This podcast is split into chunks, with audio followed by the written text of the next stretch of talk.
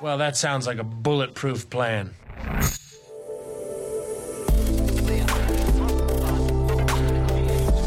Startup Insider Daily. Bulletproof Organization. Perspektiven und Best Practices zum Aufbau gesunder Unternehmen.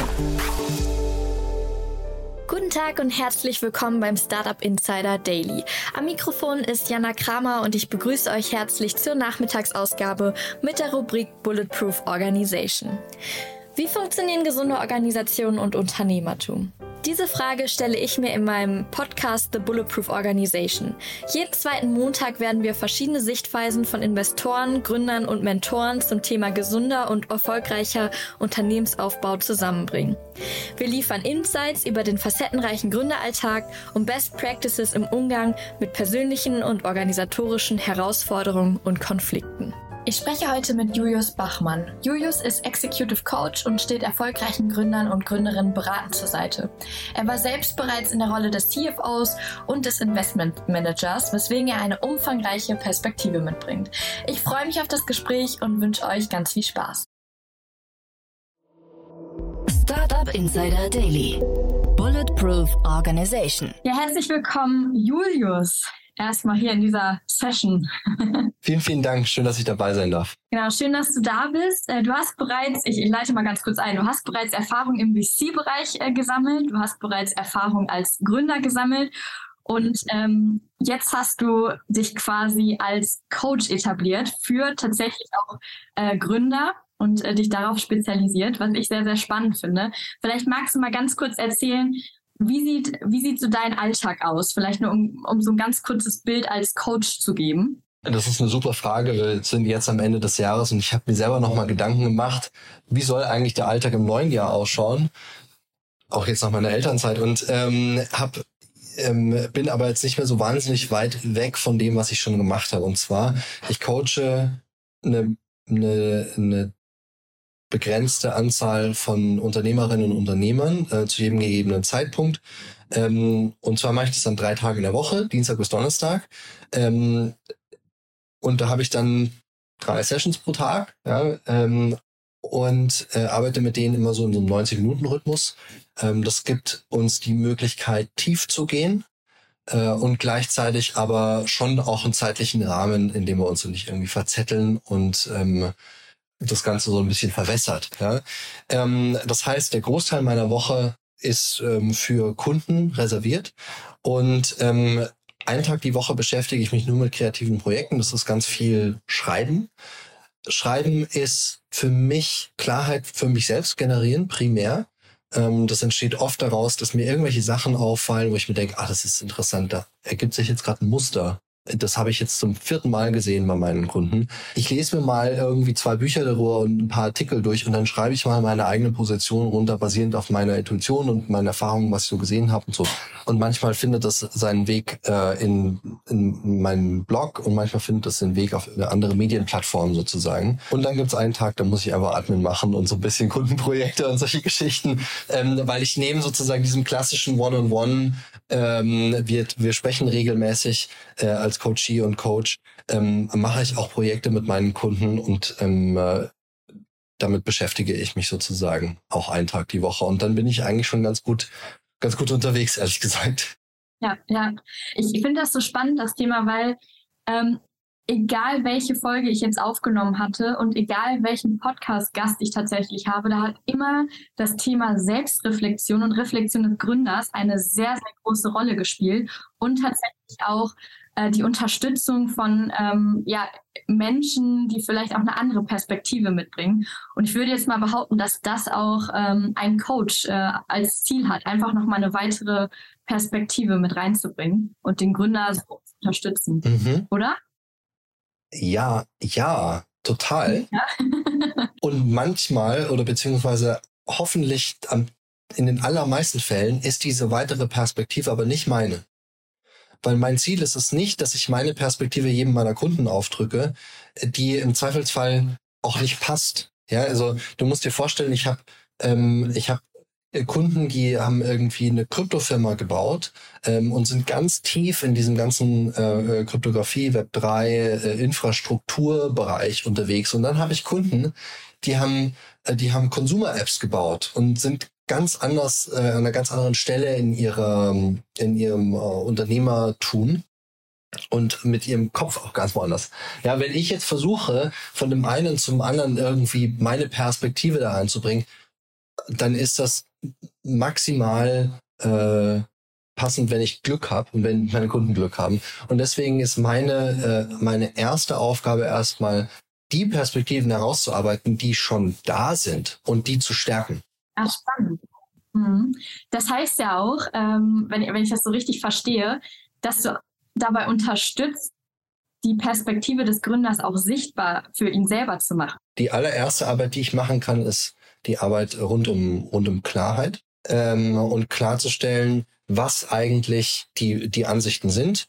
Und das kann man jetzt auf verschiedenen Ebenen ähm, ähm, äh, bezeichnen. Also auf der ganz fundamentalen Ebene sprechen wir da über, über Werte und Prinzipien. Ähm, und dann sprechen wir vielleicht dann ähm, später über, also auf einem darüberliegenden Level über Strategien, Taktiken, Pläne und so weiter, ja. Ähm, und das einmal, diesen, diesen Stack sozusagen, um jetzt so in, in Startup-Speech zu bleiben, diesen Stack irgendwie einmal klar zu ziehen, ähm, hilft schon total für, für meine Kundinnen und Kunden, sich präsent zu machen, auf welchem, auf welcher Reise sie da eigentlich gerade sind. Und der zweite Schritt danach ist die Frage, inwiefern bist du denn eigentlich gerade in Resonanz mit dieser Klarheit? Also mit diesen, diesen Werten, diesen Prinzipien, Überzeugungen, Strategien, Plänen, Taktiken, wie auch immer, auf, auf welcher Ebene wir uns wohl so auch bewegen. Ähm, und, ähm, und in diesem, in diesem Spiel zwischen Klarheit und Resonanz oder auf Englisch äh, Clarity und Alignment findet viel der Arbeit statt, insbesondere der Einzelarbeit statt. Okay, sehr, sehr spannend. Ich würde gleich gerne nochmal das Thema Strategie so ein bisschen aufgreifen und wie ein Team auch eine Strategie wirklich umsetzen kann. Aber bevor ich nochmal zu der Frage zurückkomme, möchte ich gerne einmal auf deine Mission eingehen, äh, die auch sehr, sehr groß auf deiner Webseite steht. Und zwar möchtest du ähm, ja Gründertum oder Unternehmertum menschlicher machen. Was, was steckt dahinter? Warum möchtest du das machen? Ja, da gehe ich nochmal ganz kurz so ein bisschen zurück auf, ähm, äh, wo, wo das Ganze herkommt. Ähm, ich habe vor, vor einigen Jahren, als ich in London begonnen habe, im VC-Umfeld zu arbeiten, ähm, schon begonnen, also als, als junger Investor irgendwie, mir Fragen zu stellen, wie diese Branche tickt.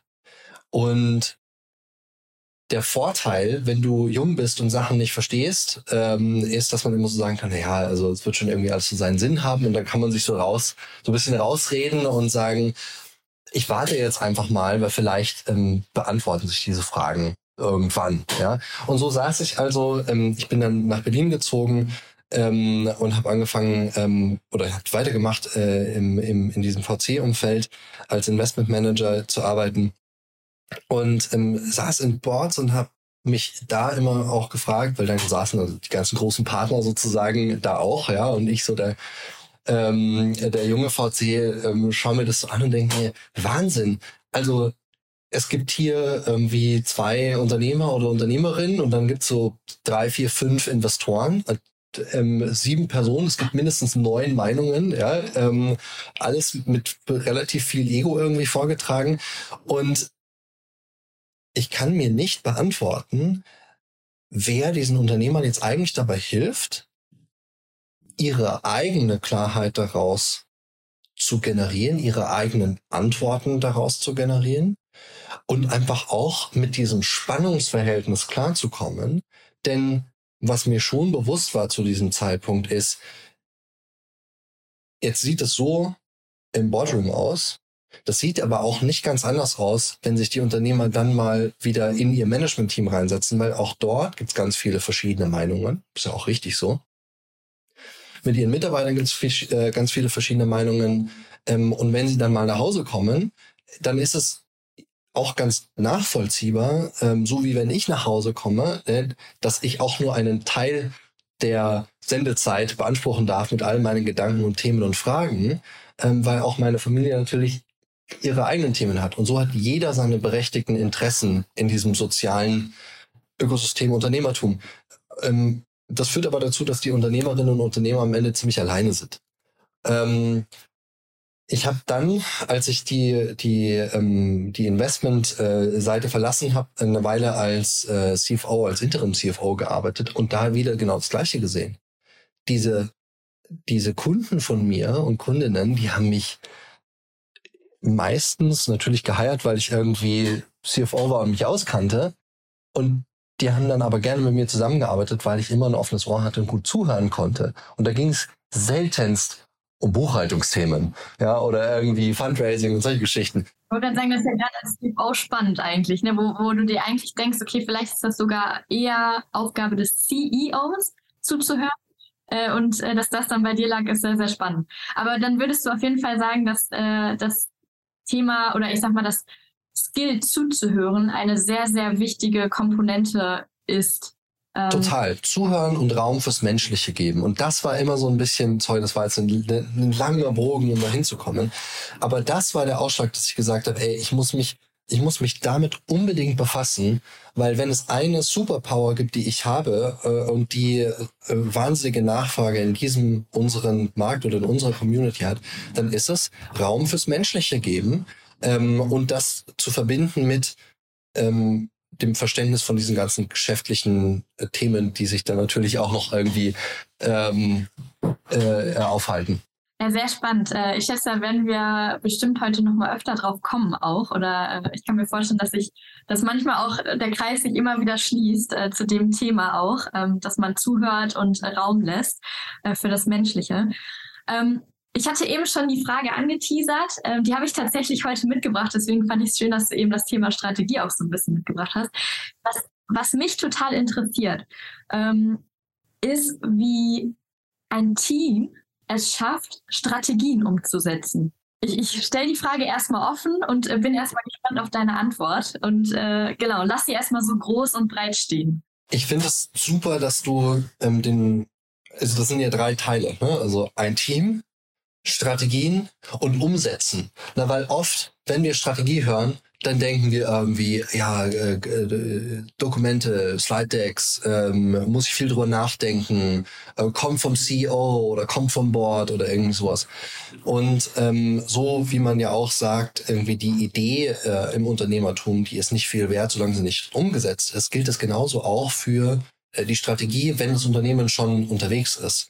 Und ähm, ich hatte vorher schon über, über äh, Klarheit und Resonanz, Clarity und Alignment äh, gesprochen. Also das, das, das mentale Framework, das ähm, mir der gerade zu diesem Thema in den Kopf kommt, das klingt sehr ähnlich. Nämlich einmal Thema Klarheit. Wir müssen alle, wir als Team, wir müssen alle ganz, ganz klar sein, was eigentlich die Strategie ist und wer wir als Team sind und was unser Mandat als Team ist. Ne? Also sprechen wir jetzt hier über das Top-Management oder das Gründerteam oder sind wir eigentlich sozusagen das Team ähm, Sales Development oder keine Ahnung, äh, Controlling, die Klarheit, die, die Einheit, Unity, ja, sind wir als Team auch äh, in, in Tune mit uns, ja, und dann letztlich auch die, die Agilität und der Pace, also sprich die Geschwindigkeit, mit der wir umsetzen können und auch die Geschwindigkeit, mit der wir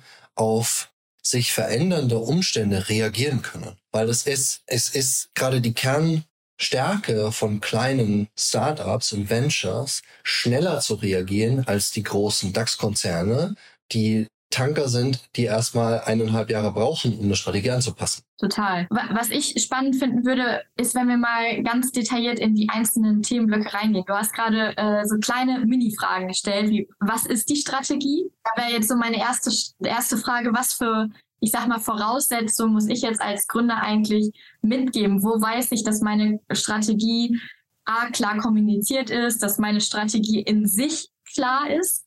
Ähm, oder ich sag mal, dass, dass der Nordstern auch verständlich ist. Ähm, wie siehst du das? Also was, was braucht es an Voraussetzungen für eine Strategie? Was braucht es an Voraussetzungen für eine Strategie? Und wie ran, wie, wie ran, woran messe ich, dass das Ganze auch sauber rübergekommen ist? Ich glaube, die Frage, die beantwortet sich immer mit der, mit der Zielgruppe, mit den Menschen, denen ich das kommunizieren will und die ich dann auch dazu bringen möchte, das Ganze umzusetzen. Ne? Ähm, deswegen ist, ist die Frage, was braucht es in einer Strategie, erstmal mit äh, der Frage vorauszuschicken, wer, wer ist denn überhaupt im Raum? Also wer setzt das um? Wer hört hier zu? Wer ist unsere Zielgruppe? Ähm, und, und, und welche Fragen stellen die denn in ihrem Tagesgeschäft, um ganz klar eine Richtung äh, sozusagen einzunehmen?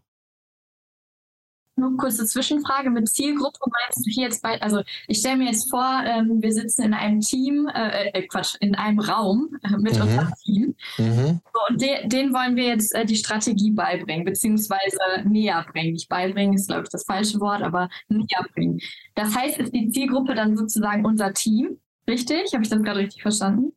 Ja, und ähm, und die Investoren ähm, möglicherweise und die Kunden möglicherweise. Ne? Also wir haben ja ganz viele verschiedene Anspruchsgruppen, die wir versuchen mit an Bord zu bekommen.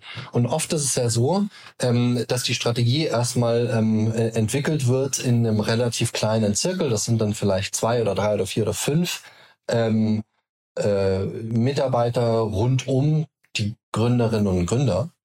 Ähm, und dann steht erstmal ein, ein Bild oder ein Dokument, das ist so äh, für diese fünf Leute ganz klar. Ja, die kennen sich, die arbeiten viel miteinander, die sprechen die gleiche Sprache.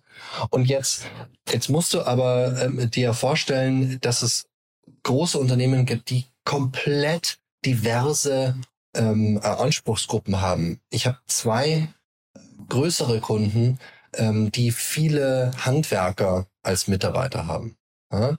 Ähm, die haben also viele hundert Mitarbeiter und viele davon sind, sind einfach Handwerker und unterwegs in der Nation, ähm, um ihren Job zu tun.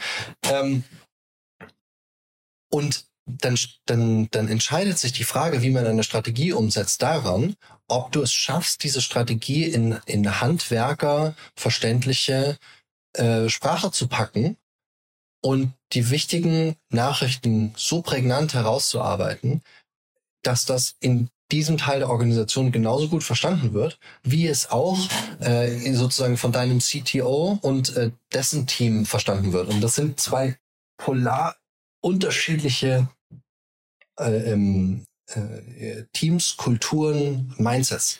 Ja. Und das ist sozusagen ähm, dann, dann die Frage, ähm, denen wir zum Beispiel, oder die Fragen, denen wir nachgehen, wenn wir über Klarheit sprechen, ähm, und was du eine Strategie eigentlich mitbringen musst. Ich, ich versuche mal sozusagen diesen ganzen inhaltlichen Teil ein bisschen wegzulassen, weil da kann man, glaube ich, McKinsey-Berater super fragen, die kriegen da äh, die, die, die, die buchdruckreife Antwort äh, hin. Ähm, aber das sind oft die Themen, ähm, die ähm, für meine Kunden und Kundinnen die Herausforderungen sind, ähm, wie man in so einem, in so einer sehr diversen, ähm, in einem sehr diversen Umfeld es schafft, zielgruppengerecht zu kommunizieren und das dann zu schaffen, alle auf eine Linie zu bekommen. Wie kann ich denn sicherstellen, dass es jeder so verstanden hat wie ich? Fragen. Also das ist ja sowieso mein Lieblingsjob. Ich stelle immer irgendwie Fragen und versuche gar, gar nicht so sehr Antworten zu geben. Deswegen ist ein Podcast auch ein ganz, ganz komisches Format für mich eigentlich. ähm, ähm, und, und am Ende des Tages ist dann der Job für meine Kunden die Mitarbeiter zu fragen, sag mal, was verstehst denn du darunter? Erklär mir mal, wo wir gerade hingehen.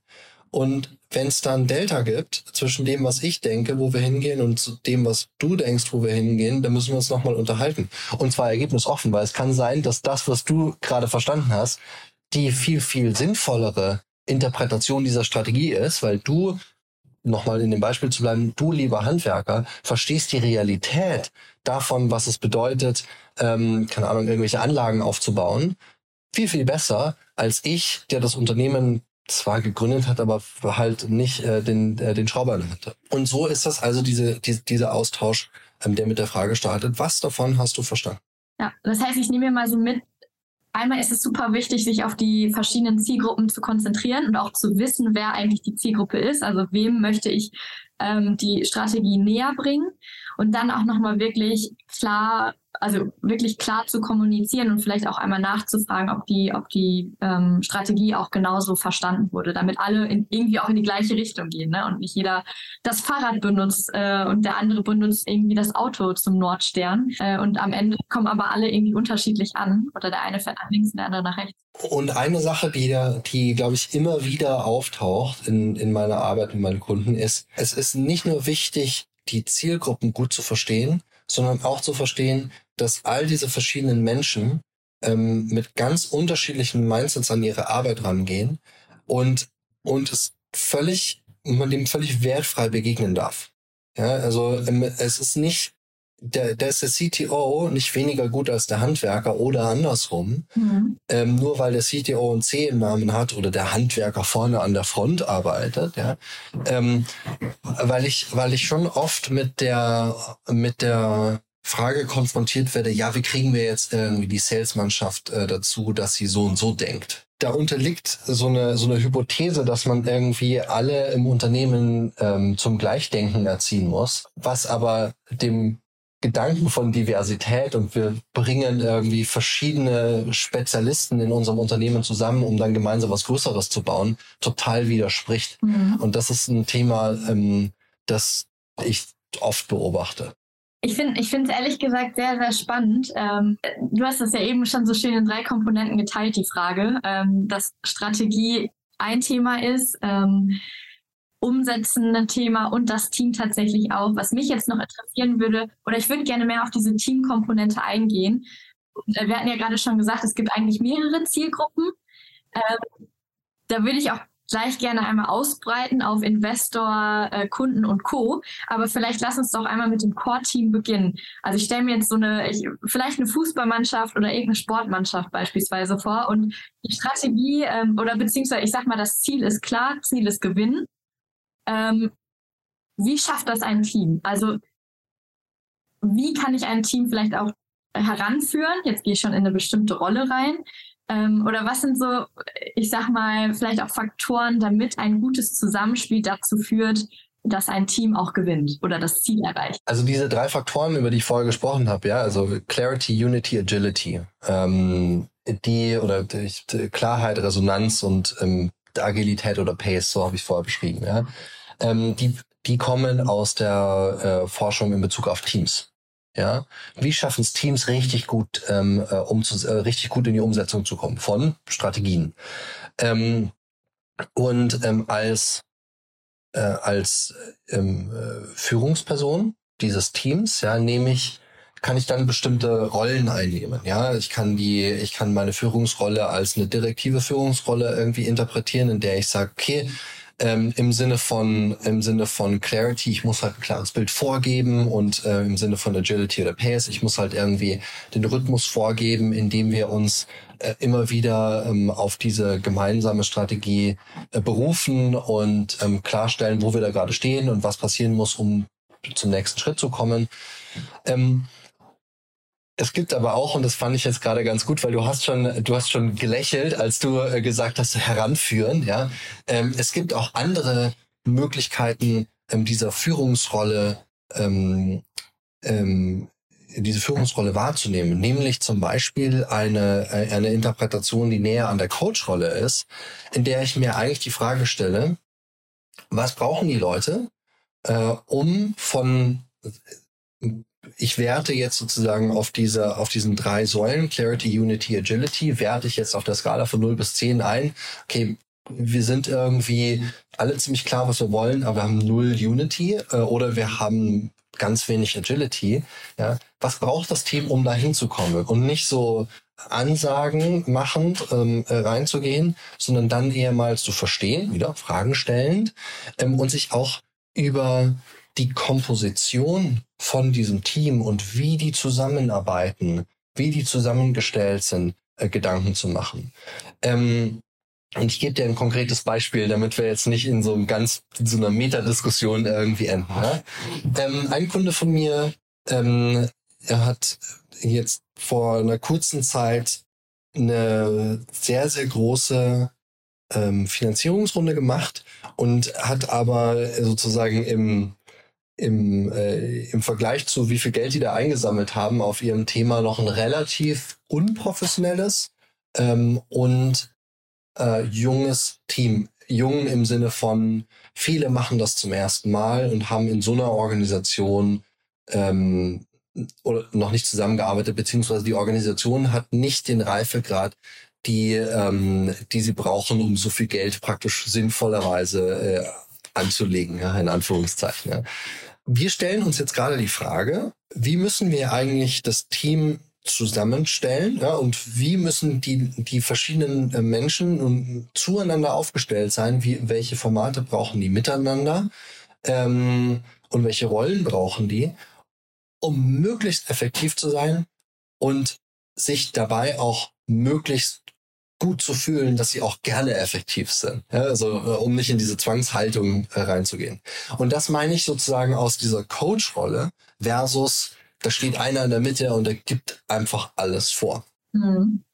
Meinst du, äh, kurz äh, zurückgespult, meinst du dann, äh, oder du meintest gerade, wie kann man ähm, die Teammitglieder auch am besten eigentlich miteinander oder zusammenbringen, sodass es am besten oder dass sie am besten äh, zusammenarbeiten können?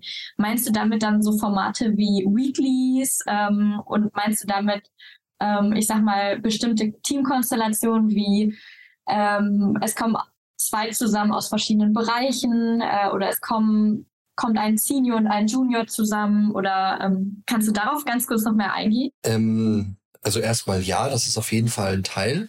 Ähm, wie steuere ich den Fluss der Informationen durch die Organisation? Den steuere ich dadurch, dass ich ähm, schon mal, wie die Menschen zusammenkommen, äh, irgendwie so ein bisschen beeinflussen kann äh, und in welchen Formen. Den kann ich auch dadurch steuern, wie ich zum Beispiel Rollenprofile schneide ähm, dass ich sage, ähm, du, du bist jetzt sozusagen ähm, der Head of Product and Marketing, weil wenn wir es nicht schaffen, ähm, die Kommunikation in den Markt mit dem, was unser Produkt wirklich ist, zusammenzuziehen, dann werden wir niemals Product Market Fit bekommen. Ja, ähm, das könnte zum Beispiel ein anderes Beispiel sein, wie wir, ähm, wie wir über Formate und Strukturen nachdenken, die dann zu, ähm, zu mehr Resonanz führen. Ist es möglich, also ich nehme wieder, weil ich es eben angebracht habe, äh, das äh, Bild vom Spielfeld nochmal auf. Ähm, nehmen wir jetzt mal an, da sind äh, fünf Spieler, die wir jetzt auf mhm. verschiedene Positionen setzen. Mhm. Also das war ja sozusagen das Rollenprofil, was du gerade angesprochen hast. Das heißt, wir definieren verschiedene Rollenprofile.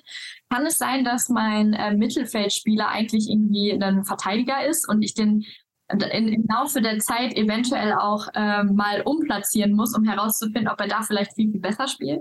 Ja, Total. Und, äh, und das zeigt sich auch bei einem anderen Kunden von mir, äh, zeigt sich, dass der CEO, der jetzt CEO ist, ähm, wahrscheinlich ähm, total guter ähm, Product, ähm, Chief Product Officer oder Head of Product ist, ja, weil er, weil da sein Herz irgendwie ist.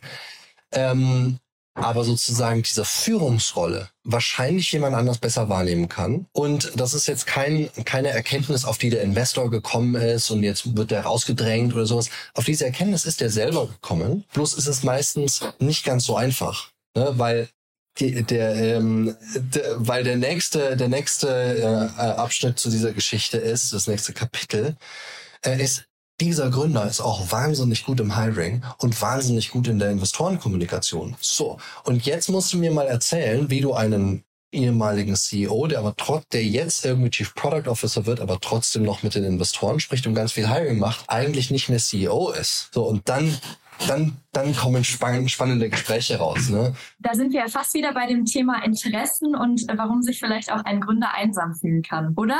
Ja, klar. Habe ich da jetzt die richtige Parallele gezogen, ja, oder? Ja, ja.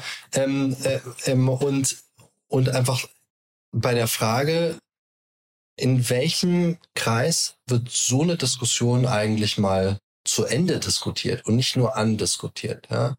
Ähm, diese Frage, ich kann mir gerade nicht vorstellen, wie ich meinen Rollenschnitt so hinkriege, dass es mir wirklich gut tut und damit ja auch der Organisation gut tut. Ähm, ohne dass ich wahnsinnig viel Verwirrung stifte, weil es einfach keine herkömmliche, keine herkömmliche Struktur ist. Ähm, das sind typischerweise die, die Situationen, in denen dann Gründer auf mich zukommen und, und sagen so, hey, das ist, das ist ein Thema, das möchte ich mal besprechen. Und wenn wir dann anfangen zu arbeiten, dann ist dann tun sich oft doch andere Themen auf oder unterliegende Themen auf. Ne? Das ist vielleicht noch mal eine andere, eine, ähm, ein anderer Teil, über den wir uns unterhalten können, wie wie solche wie solche Probleme oft miteinander verbunden sind. Ich finde, mit dem Thema Rollenprofil geht auch ganz stark das Thema Verantwortungsübergabe einher. Ähm, wie siehst du das? Ich meine, bei egal, ähm, ob wir jetzt auf ein Ziel zusteuern oder ob ich das jetzt so formuliere, dass wir eine Strategie umsetzen, es fallen Aufgabenpakete an, äh, die auch den bestimmten Rollenprofilen zugeteilt werden. Ähm, wie kann ich als Gründer, ähm, ja, oder, oder es ist schwierig gefragt, aber wie kann ich Verantwortung abgeben und wie mache ich das am besten? Ich glaube, die unterliegende Frage zu diesem Thema Verantwortung abgeben ist die Frage, äh, was habe ich für einen Blick auf Vertrauen? Ähm, und und schaffe ich es von, schaffe ich es in den Modus zu kommen, in dem ich im Zweifel Vertrauen schenke ähm, und mich dann davon überzeugen lasse, dass das auch eine gute Idee war. Ja, ich habe ich hab zum Teil Kunden, die ähm, auch ziemlich weit in ihrer in ihrer Gründer- und, und, und, und Führungskarriere gekommen sind, aber eigentlich das entgegengesetzte Mindset haben, nämlich sagen, naja, Vertrauen ist für mich erstmal ein Gut, das musst du gewinnen. Das musst du beweisen. Und es funktioniert, wenn ich drei Mitarbeiter habe. Ja, da kann man warten, da kann man beweisen. Wenn du 300 Mitarbeiter hast, dann ist diese Art von Kontrolle schlicht und einfach nicht mehr möglich. Ähm, und deswegen ähm, ist also, um jetzt zurück auf deine Frage zu kommen, Verantwortung abgeben ähm, und delegieren, ist im Kern die Frage, schaffe ich es zum einen in mir, dieses Vertrauensthema zu lösen, dass ich Menschen Vertrauen schenken kann und schaffe ich es, den nötigen Rahmen zu geben, in Klammern für die Person, die mir gegenüber sitzt, den nötigen Rahmen zu geben im Sinne von Klarheit und Informationen, was die brauchen, anfeuern, ja, äh, gute, nette Worte, um dann maximal selbstständig zum Ziel zu kommen. Das ist ein sehr, sehr spannender Punkt, weil da gehst du ja eigentlich auf das Bedürfnis des Teammitglieds ein. Das musst du als Mutter ja auch erstmal erkennen. Aber auch auf mein eigenes Bedürfnis. Ne? Also das ist, das ist das, was so wichtig ist. So, du musst erst bei dir anfangen und dann kannst du und musst du erstmal in das tiefe Verständnis des anderen gehen, ähm, weil sozusagen dieses eine Delegation Framework, das funktioniert halt nicht. Ne, das funktioniert dann für dich, aber das funktioniert im Zweifelsfall nicht für die anderen. Und Kommunikation ist immer das, was beim anderen ankommt. Ähm, und da geht es darum, zuzuhören, ähm, zu verstehen und dann entsprechend anzupassen und, und äh, deine Mitarbeiterinnen und Mitarbeiter ähm, so zu steuern, in Anführungszeichen, ähm, dass das für sie äh, annehmbar ist und umsetzbar ist. Ich finde, das ist eigentlich ein sehr, sehr gutes Abschlusswort, ehrlich gesagt, äh, weil das auch nochmal den Kreis schließt. Äh, du hast gerade nochmal gesagt, zuhören, verstehen, anpassen.